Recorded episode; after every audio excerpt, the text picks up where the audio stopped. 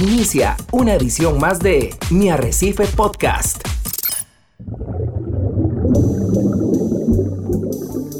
Usted está a punto de sumergirse en los misterios de nuestros océanos y en el fascinante mundo de los acuarios marinos.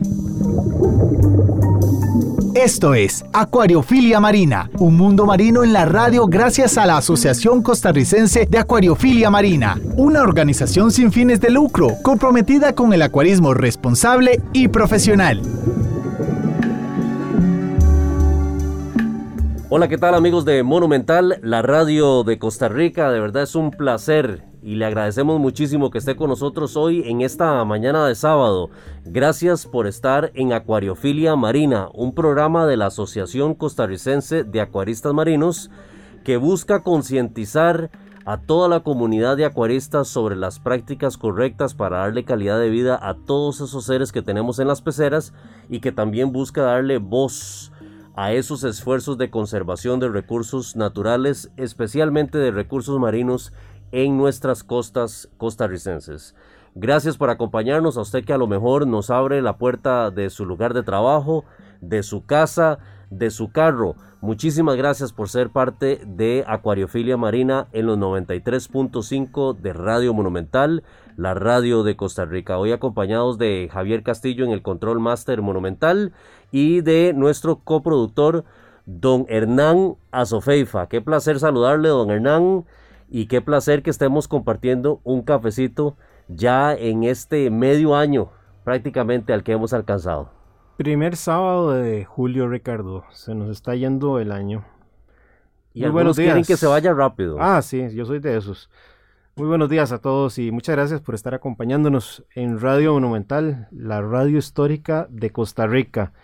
Una frecuencia muy grande dentro de la historia de los costarricenses, haciendo aportes en todas las disciplinas.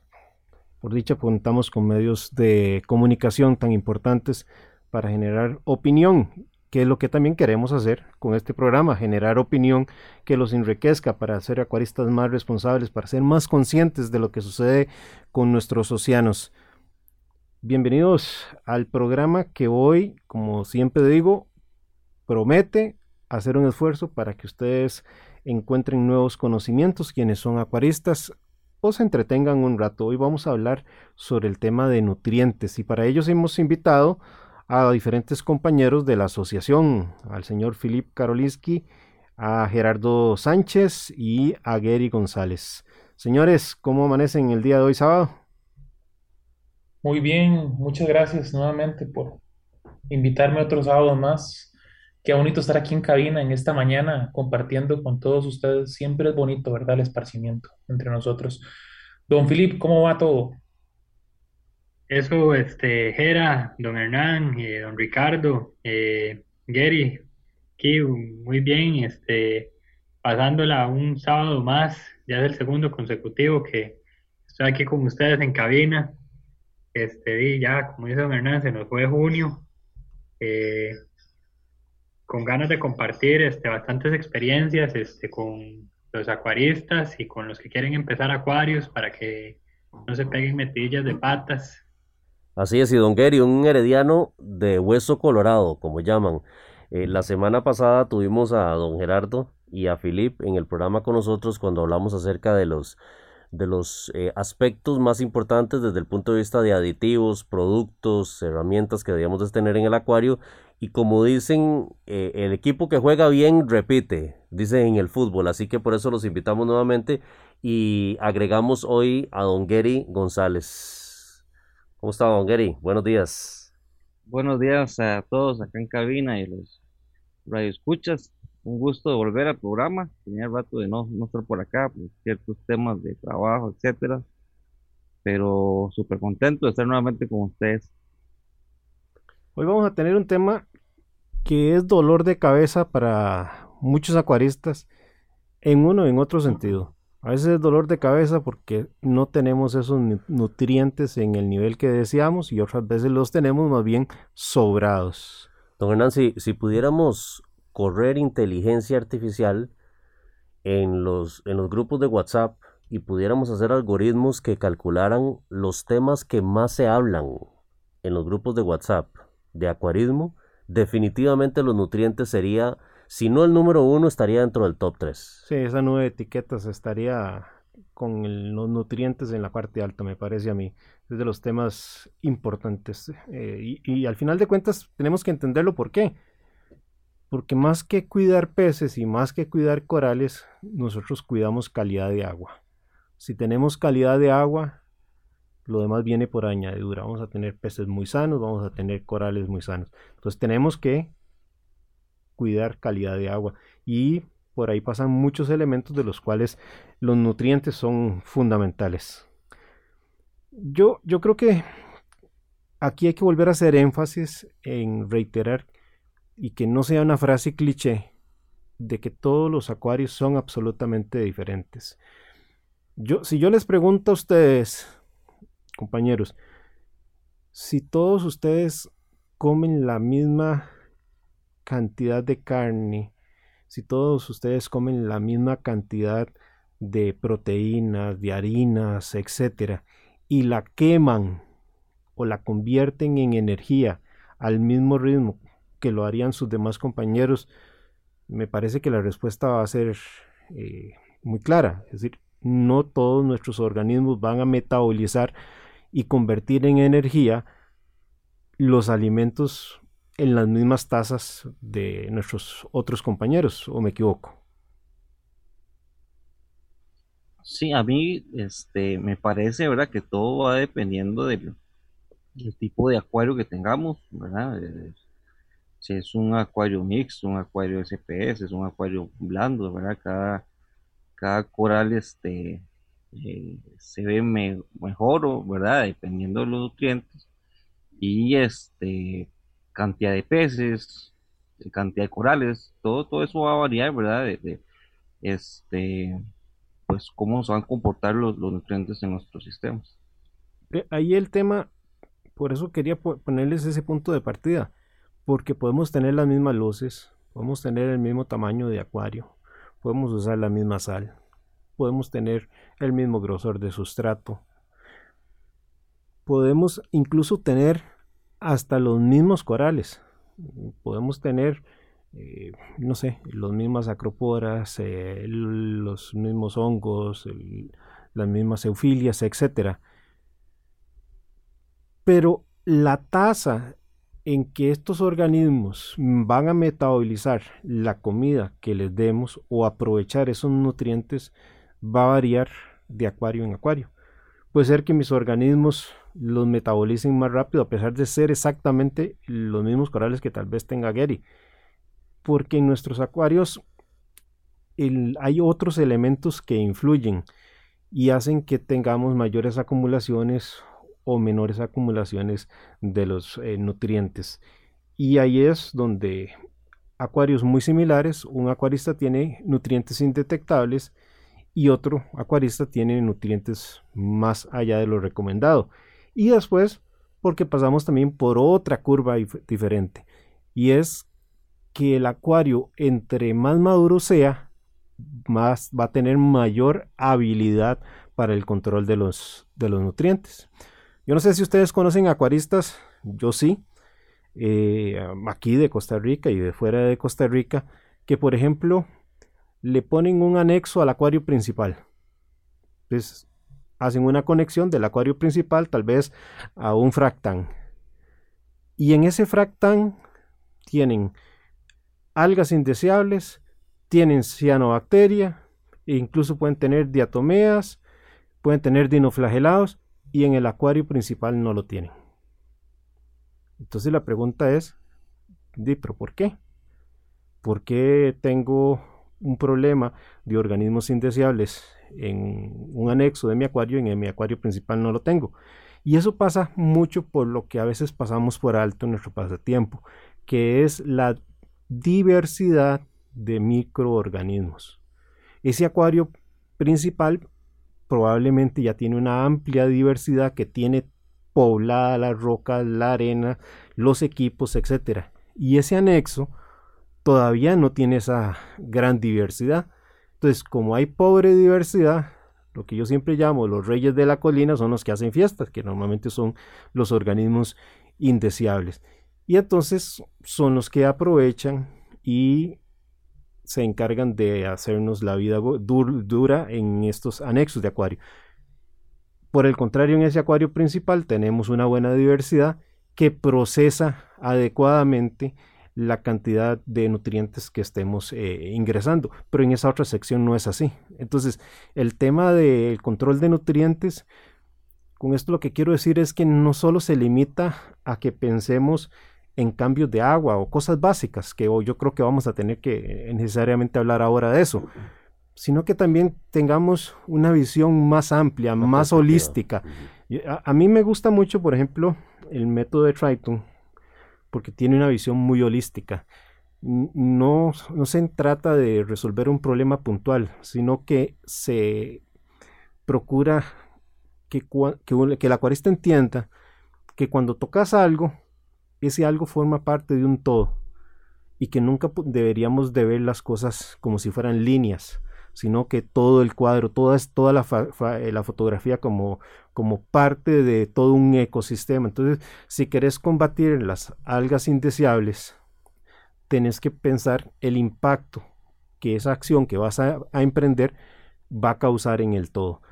Y, y así como se vería lo malo, también hay que ver lo bueno cómo esto que estoy introduciendo de mejora va a afectar el, todo. Y eso hace que los acuarios a veces unos adquieran madurez más rápido y otros más lentos, porque tenemos un acuarista que tal vez no eh, le permite al acuario alcanzar esa biodiversidad porque no fomenta el uso de fitoplancton, de zooplancton, pasa metiendo muchos antibióticos al acuario y a pesar de que ese acuarista y yo tengamos los mismos corales, la biodiversidad es diferente. Y además la calidad de alimentación que yo le dé a mis corales y a mis peces hace que mis peces o mis corales tengan mejor actividad metabólica que la del compañero. Porque no es lo mismo, por ejemplo, el procesamiento de ingredientes con el que se fabrica el alimento para peces que para su sistema digestivo es pesado procesar versus el alimento que usan otras marcas que son a base de productos marinos y de fácil digestión y por tanto los residuos que genera ese pez o el coral son menores comparativamente al que usa el otro acuarista. Un alimento, por ejemplo, para mí que es eh, muy bueno, es el New Life Spectrum que no solo es muy bien asimilado por los organismos, sino que además nos obliga a dar dosis bajas, porque es tan buen alimento que tal vez la mitad de, ración que usas es la que te estás ahorrando con otro eh, alimento. Y así también hay otros buenos alimentos como Elos, eh, Energetics, eh, Easy Reef, etc. Entonces, Tal vez esta parte inicial que quisiera plantear es que debemos de cuidar detalles desde antes de que tengamos el tema dentro del acuario. Entonces, es la buena selección de los alimentos y el impacto que va a causar cuando ya estén en el acuario. Y luego a veces nos preocupamos solo por exportar los nutrientes cuando también deberíamos de preocuparnos qué estamos importando. Y ahí es donde viene el tema del alimento y para mí otro tema que es fundamental y es el agua que usamos para rellenar la evaporación y los cambios de sal.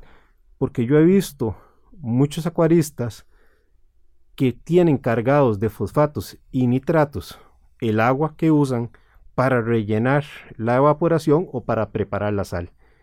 Y ahí viene el otro elemento que también sugiero que se revise, la calidad de la sal para que a la hora de preparar la mezcla, porque las calidades son diferentes. Hay sales que vienen con mayores fosfatos y mayores eh, nitratos. Hay otras sales que usan materia prima, calidad farmacéutica y una muy buena mezcla que tiene la garantía de que la presencia de nitratos y de fosfatos va a ser muy baja.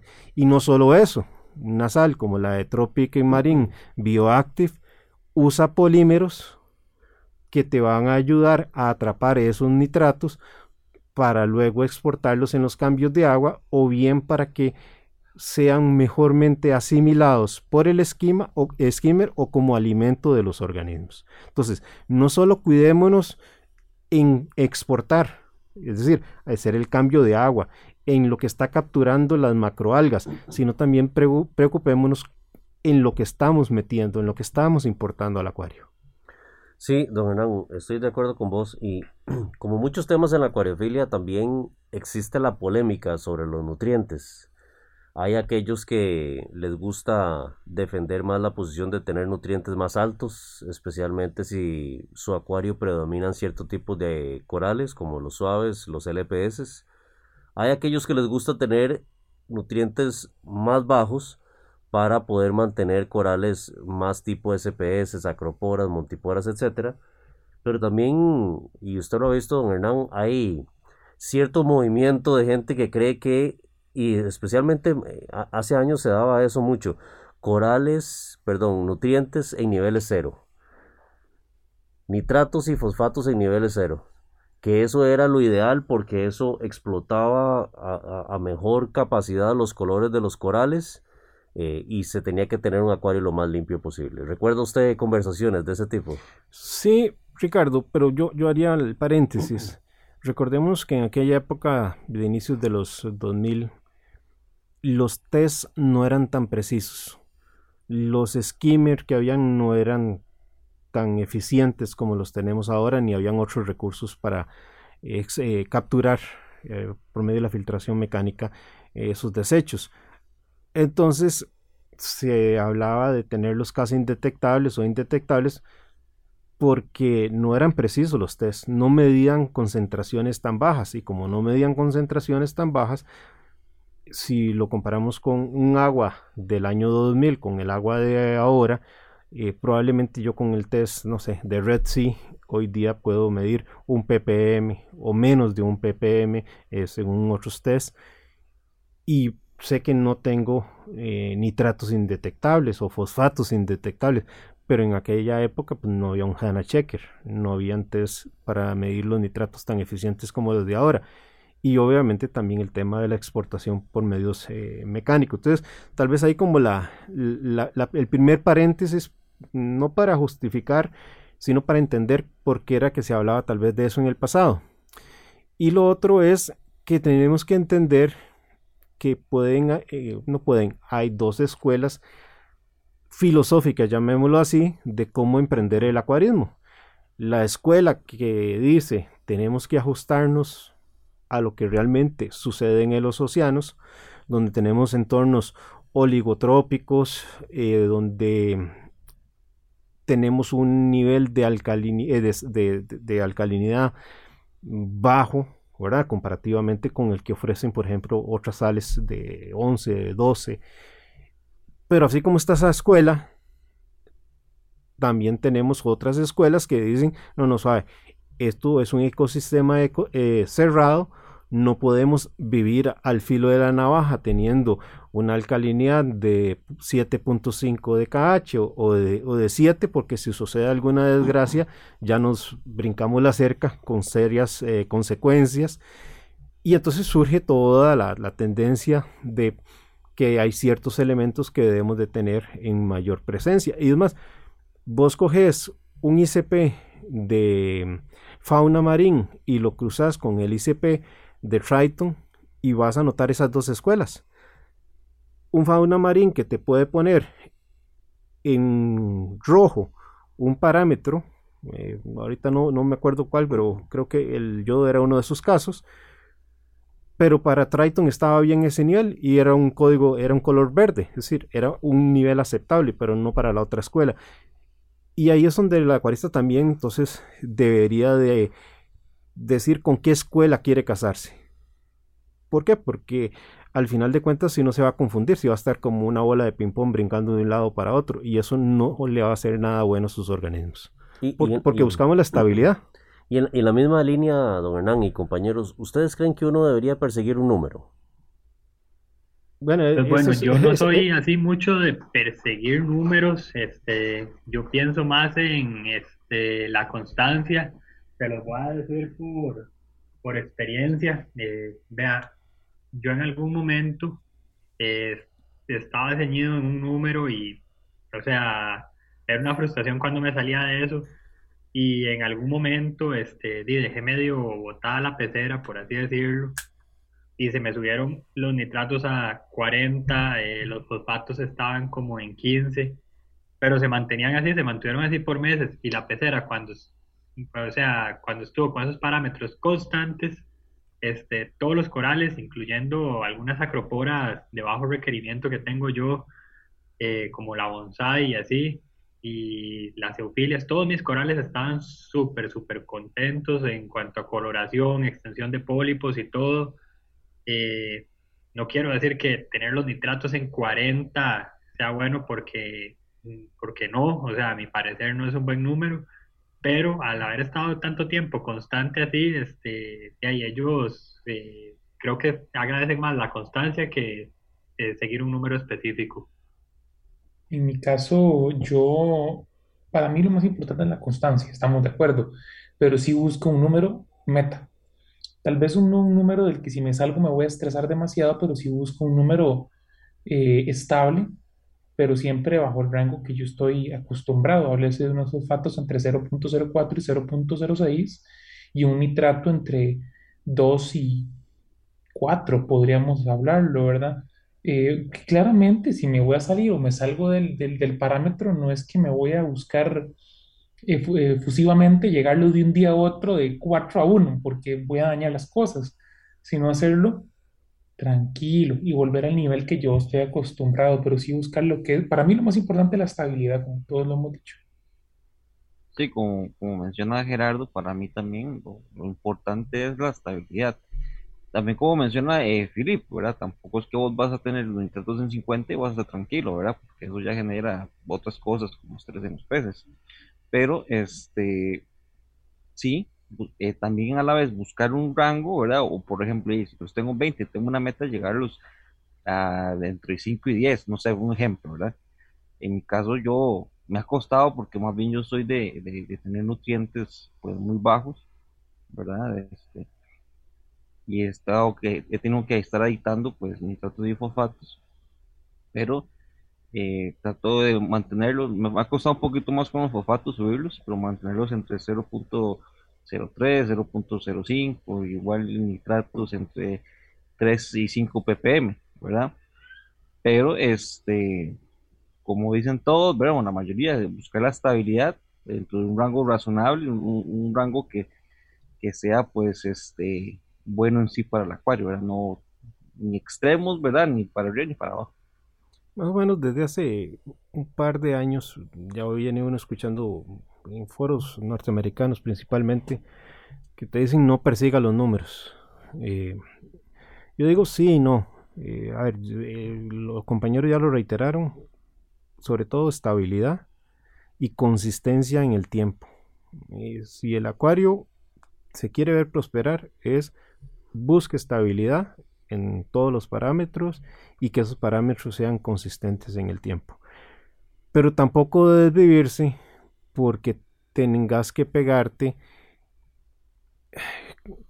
a un fosfato de 0.02, 0.03 y te desvivís cuando te salís de ese, rango. Decir, hay, hay, márgenes aceptables y ya luego márgenes que podrían ser menos aceptables y márgenes preocupantes. Y por eso es que todos los que realizan eh, ICPs, todas estas empresas, te ponen una representación gráfica de verde, amarillo y rojo. Eh, ¿Por qué? Porque hay un rango aceptable de calcio, hay un rango aceptable de alcalinidad, después hay un rango de observación que sería el amarillo y un rango rojo.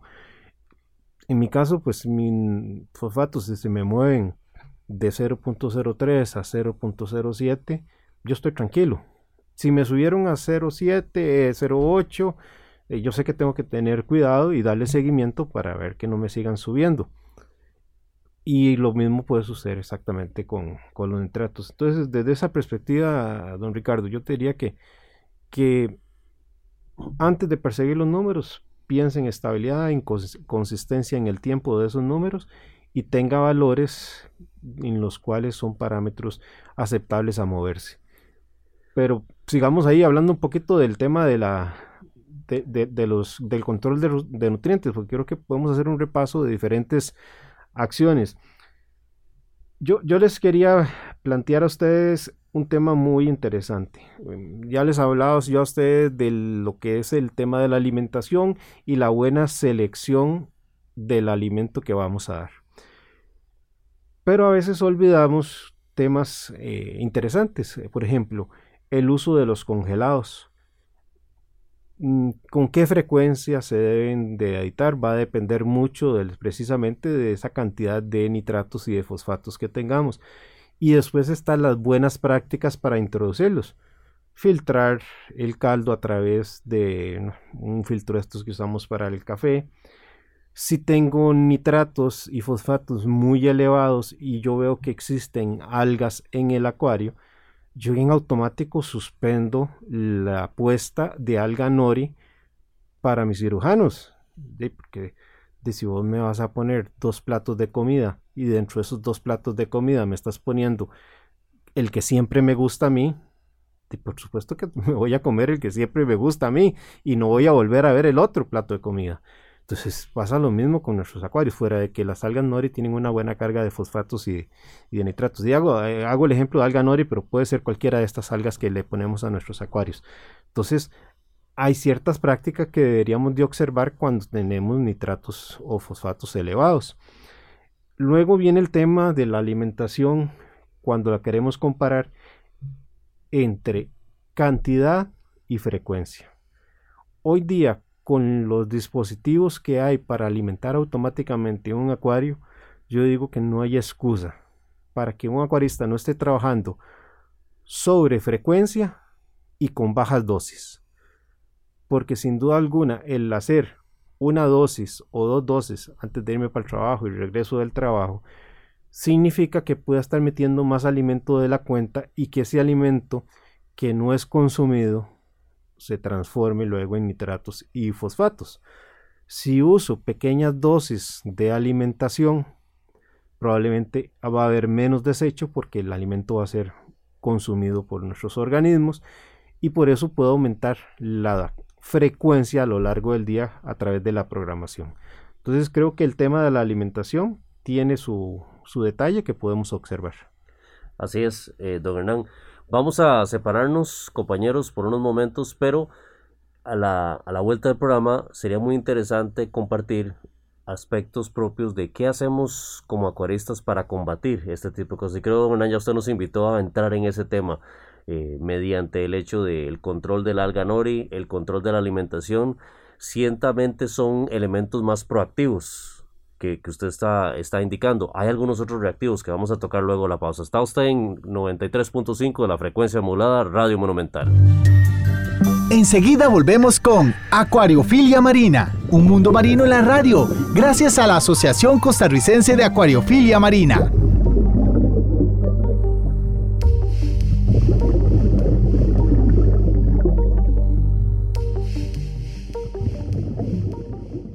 Mi Arrecife Podcast.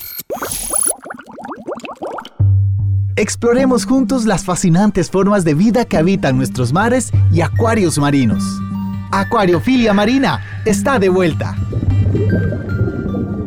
Estamos de regreso con Acuariofilia Marina, hoy conversando sobre el control de nutrientes y es un tema tan amplio, Ricardo, que yo creo que nuevamente se nos va a hacer corto el programa, pero trataremos de abarcar los principales puntos. Mm, me retiraba antes del corte comercial señalando el tema del alimento. Ahora quisiera entrar en, el tema de la exportación de los nutrientes, eh, Ricardo. El cambio de agua, eso es un clásico, pero lo que tenemos que entender es que podría ser una media parcial por un tiempo o insuficiente. Acordemos que si hacemos un 25% de cambio de agua semanal o un 20% de cambio de agua semanal, lo que estamos exportando es tan solo el 20% de nitratos y de fosfatos. Si la tasa de producción semanal pues equipara o está por debajo de ese 20%, pues vamos a andar con una solución que nos va a ayudar. Pero si excede esa tasa, sin duda alguna vamos a quedar cortos con el cambio de agua y ahí es donde debemos de comenzar a pensar en otras medidas. Y yo sé que los compañeros quieren entrarle a, unas bien interesantes que hay. Yo voy a hacer un paréntesis ahí porque creo que hay, hay unas medidas que a veces no abordamos. Y es que la fiebre de nosotros como acuaristas nos hace meter más peces de la cuenta en un acuario. Entonces también tenemos que ser muy conscientes del tema de la densidad de los organismos que tengamos. Si metemos peces más de la cuenta, que además no es nada sano para la vida de ellos, sin duda alguna va a haber mayor producción de eh, nutrientes. Entonces, control de la densidad es eh, importantísimo. Y dentro del control de estos nutrientes, yo creo que ya sí, ahora sí podríamos hablar del tema de lo que significa un refugio que por medio de las macroalgas va a, capturar de forma directa los nutrientes, pero tampoco podemos desperdiciar otros elementos como es el fitoplancton vivo, siempre y cuando el medio de cultivo de ese fitoplancton sea un medio que no venga a ser más problema que la solución que estamos buscando. Porque desgraciadamente a veces mucha producción de fitoplancton artesanal casera usa como medio de cultivo concentraciones de agua con altos nutrientes y esos nutrientes simplemente los estaríamos volviendo a meter al acuario. Entonces, usar fitoplancton de marcas que tengan reputación. Y por supuesto, no olvidar el rol también de nuestros corales, que van a hacer una captura de los compuestos eh, nitrogenados. Acordémonos que tenemos ahí algas o santela y también bien que mal los pólipos eh, tenemos ahí que van a hacer un consumo.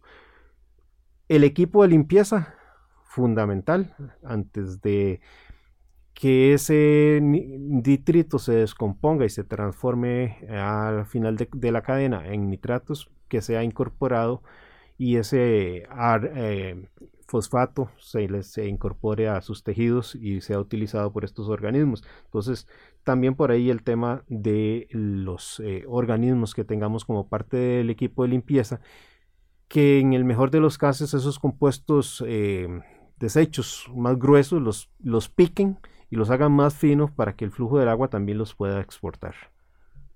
Ah, para agregar algo, eh, discúlpame, para agregar algo que, siento que es importante, ¿verdad? Y, para que no se nos vaya. Eh, en, cuestión de lo, en, cuestión de los alimentos es importante, ¿verdad? Ver la, o la cantidad de corales que tenemos en el acuario.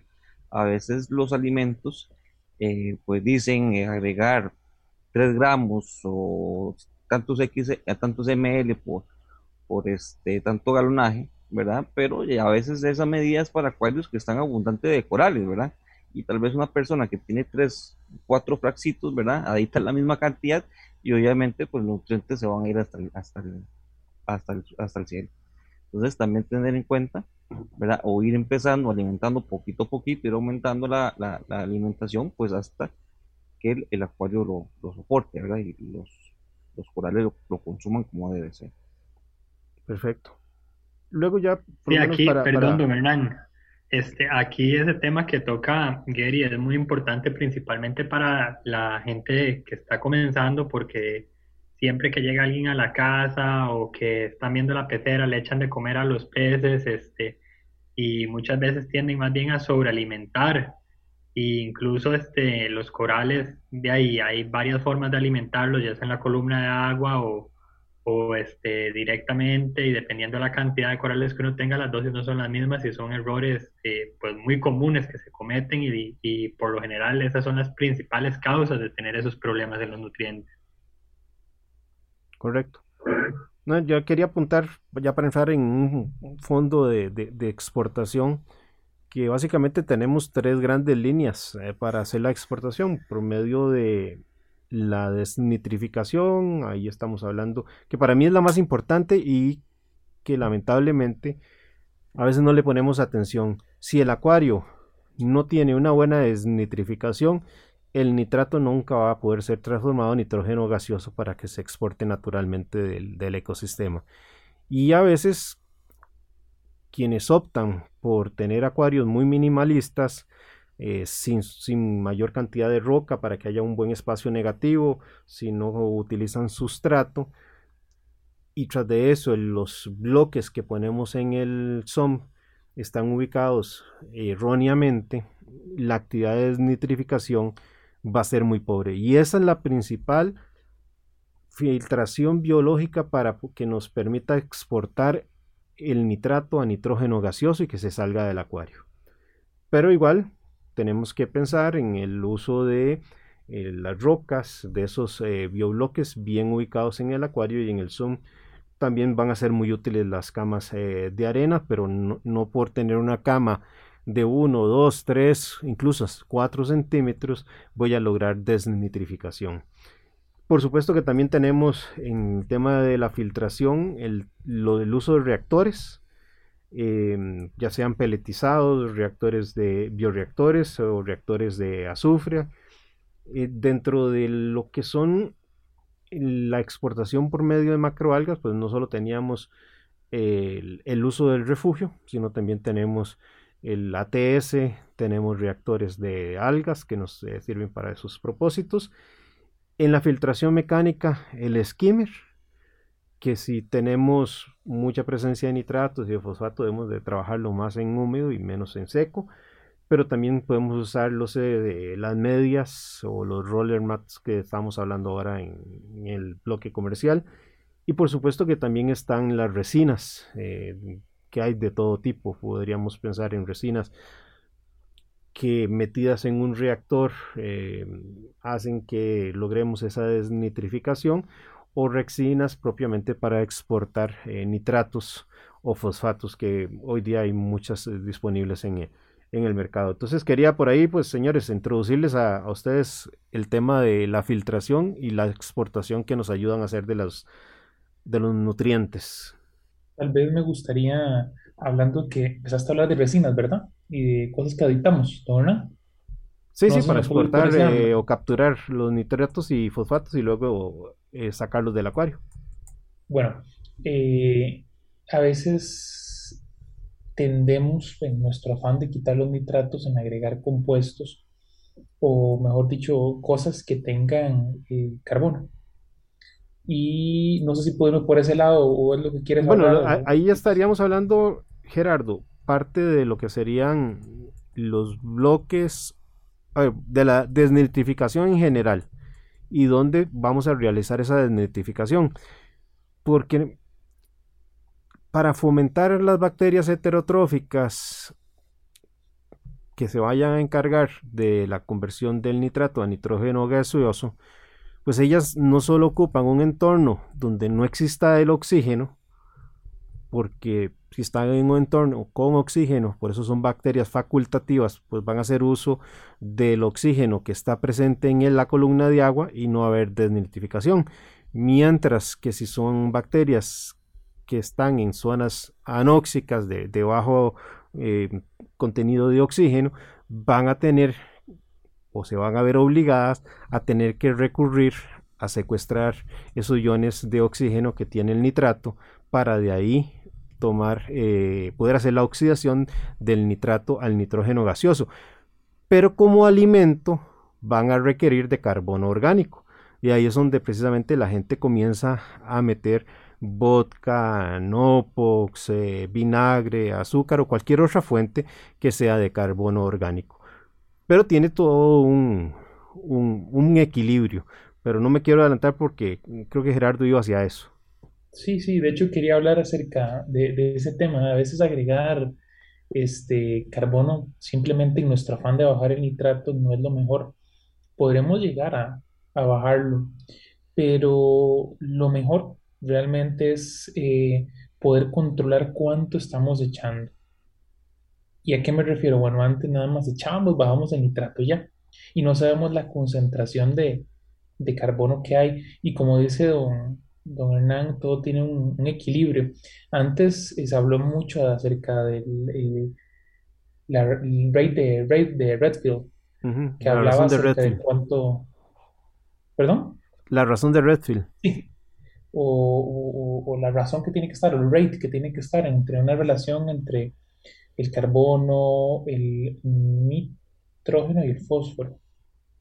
Pero eh, ahora con el NDOC de Triton o de Triton, podemos realmente ver si estamos pasándonos, por ejemplo, con el carbono. Esto es particularmente importante porque si no tenemos una buena relación o un buen equilibrio, nuestro, eh, nuestros corales no van a estar de lo mejor. Tal vez podemos ver algunos colores apagados, podemos ver corales que no están tan bien como antes, y esto puede ser por el exceso de carbono en el agua. Entonces, hacer un análisis constante de esto eh, o hacer un endoc de vez en cuando es algo bueno y es una buena alerta para decirnos nos estamos pasando. De la mano. Tal, vez eh, como, ilustración, Gerardo, inicialmente pues la referencia había sido la, razón de Redfield, que lleva el apellido de quien descubrió la, la, cantidad de carbono, nitrógeno y fósforo que había en las algas Luego el acuarismo fue evolucionando y estableció una relación de 1 a 100, 1 a 150 en cuanto a la cantidad de nitratos por fosfatos que teníamos que tener. Y hoy día pues contamos con mejores instrumentos como es el caso de los test de Endox que estás hablando de, de Triton donde ya no solo se va a medir eh, el, el carbono, el nitrógeno y fósforo que está presente en el alga, sino que está presente en el agua eh, de mar y entonces darnos una guía más allá de tener solo en consideración fosfato y nitrato, sino todo el compuesto nitrogenado, donde vamos a, tener inclusive los, los aminoácidos. Y efectivamente, porque su desequilibrio en faltante o en exceso generan problemas. Un exceso y una dosificación a ciega de carbono orgánico eh, por vodka, nopox, etcétera, nos puede generar desde cosas tan sencillas como un problema de cianobacteria hasta cosas que han encontrado investigaciones recientes de que hay ciertas bacterias que viven en el olobionte coralino que cumplen un rol en ese olobionte coralino y que van a encontrar que es más fácil pasarse a vivir a la columna de agua porque hay mayor cantidad de alimento disponible para ellas por el exceso de carbono orgánico que hemos hecho de que quedarse metidos en el eh, coral eh, capturando los desechos eh, nitrogenados que se, que se producen. Y sucede lo contrario también cuando estamos por debajo. Entonces, gracias a Dios, por dicha, hoy día la acuariofilia marina ha avanzado mucho y eso es lo que nos permite hoy tener corales que en el pasado pues eh, generaban problemas o tener mejores coloraciones como las que estás apuntando, Gerardo. Sí, como, como menciona Gerardo, es, es, ahora este es muy común, ¿verdad? Escuchar, mira, ahí está, bueno, siempre ha sido muy común, ¿verdad? Pero ya hay formas o, o ya hay cosas un poco más naturales para poder este, reducir nutrientes, ¿verdad? Pero era muy común y ahora sigue siendo común escuchar, mira, con vodka, mira, con, con Opox, mira, con esto. Y pues, eh, como decía Don Hernán, ahí estamos a ciegas, ¿verdad? Y cuando nos damos cuenta, ¿verdad? Tenemos bacterias o tenemos este blanqueamiento de corales, pérdida de piezas, y, nos, y, ¿verdad? Y, y, no sabemos por qué, ¿verdad? Y tal vez en un momento hacemos un endoc y nos damos cuenta pues que carbonos orgánicos, compuestos nitrogenados, todo eso, este, pues están al tope, ¿verdad? Entonces, este, yo, yo soy siempre, pues, siempre opinado pues que esos tipos de aditivos es evitarlos a lo máximo, ¿verdad? Porque aparte yo creo que el, el tanque, ¿verdad? el sistema como que se, ¿verdad? Como que este, empieza a depender mucho de eso. ¿Verdad? Y después recuperarlo eh, cuesta bastante porque se, se, le hace, ¿verdad? Como, como un tipo de, de este, ¿cómo lo puedo decir, verdad? dependencia. Dependencia de esos productos, ¿verdad?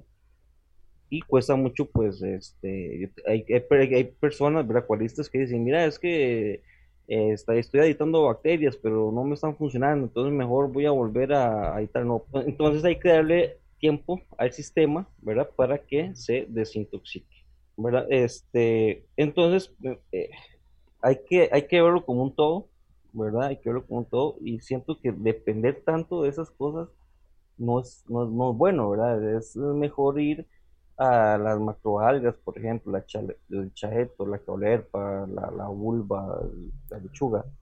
Sí, Gary, yo, yo por eso señalaba en el programa, creo que fue de la semana pasada, que nosotros tenemos que ver el acuarismo de una forma holística. No, no podemos ver la polinia. Cuando digo polinia es, tengo problema de nitratos, entonces voy a meter bacterias para que se coman, o voy a dosificar eh, carbono orgánico para que se produzcan las bacterias y que las bacterias eh, se encarguen de los nitratos.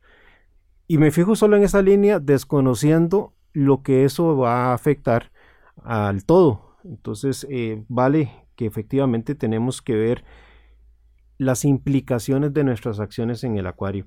El uso de reactores mitigan un poquito lo que estás eh, señalando porque tal vez el carbono orgánico que metemos no va a ir a toda la columna de agua del acuario, sino que va a quedar mayormente concentrada dentro del reactor.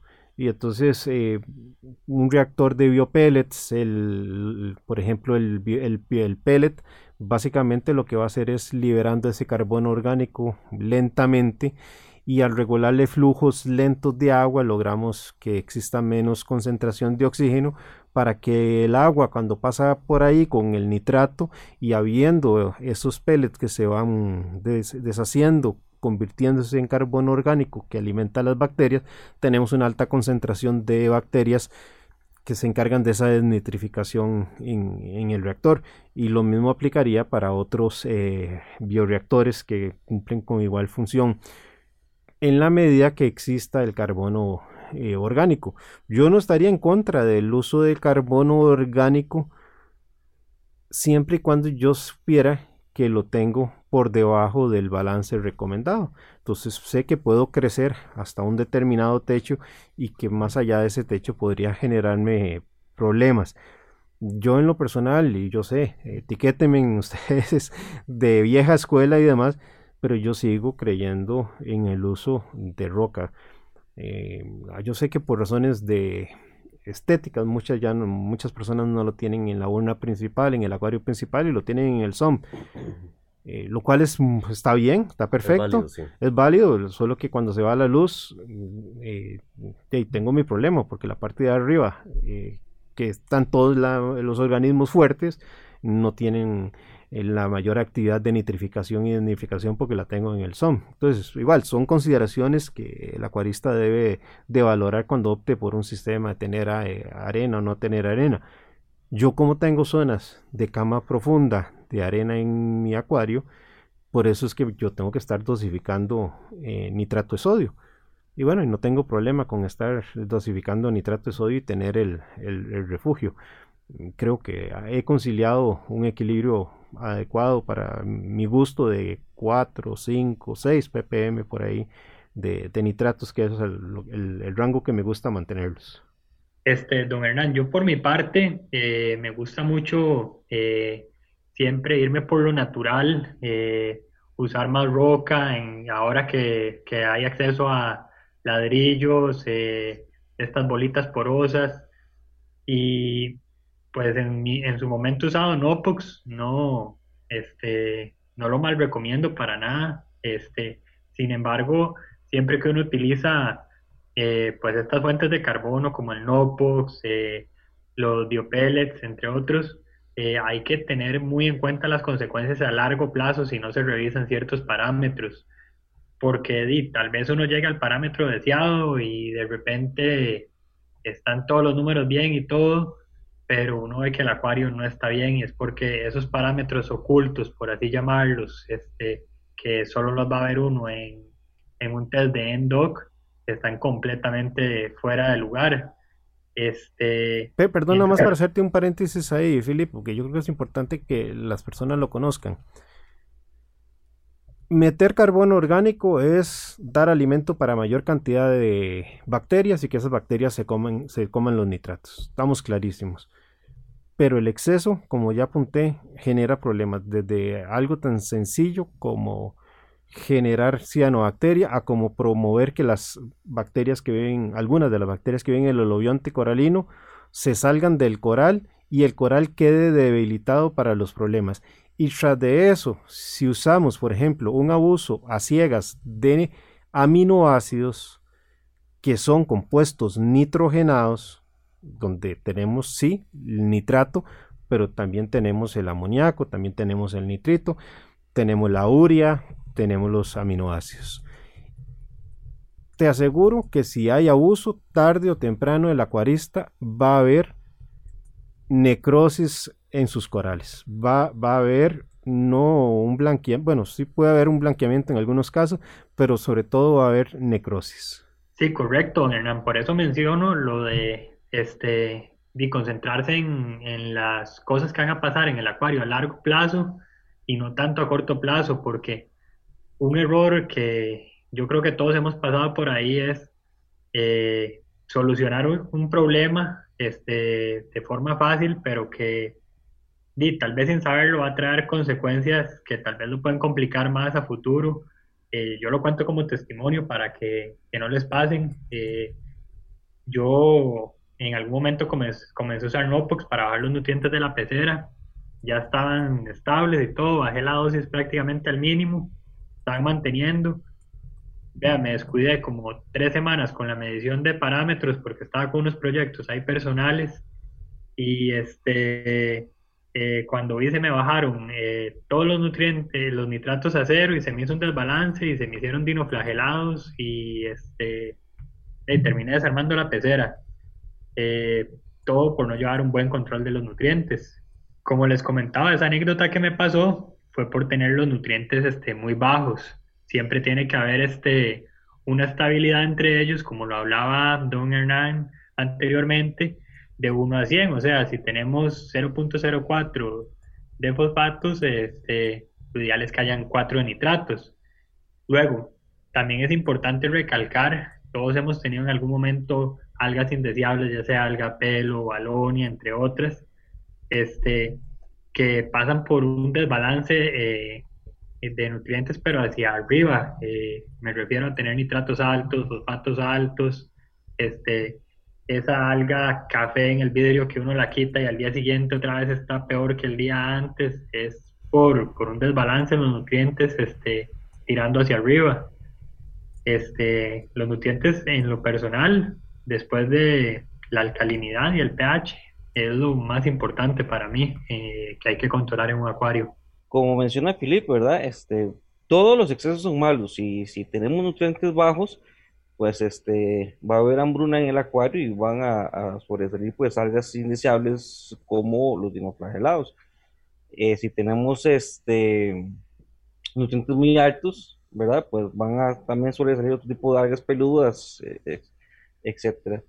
Sí, así es, compañeros. Un tema que se las trae. Eh, personalmente siempre he creído que es mejor ser proactivo antes que reactivo. Pero si ya tenemos las condiciones en el acuario, pues tratar de administrar esos nutrientes para darle una mejor calidad de vida a todos los seres que tengamos en, el acuario, no solamente si tenemos corales, también los peces, etcétera. Así que nos ha ganado el tiempo, compañeros, ha sido un programa muy interesante donde hemos conversado de un tema tan, tan clave para los acuarios marinos, de agua dulce, de solo peces, etcétera. Y a usted queremos agradecerle por estar con nosotros en esta mañana, ya estrenando mes en julio que usted tenga un mes muy provechoso y que nos acompañe a través de los diferentes sábados que vamos a tener Acuariofilia Marina aquí en los 93.5 de Radio Monumental.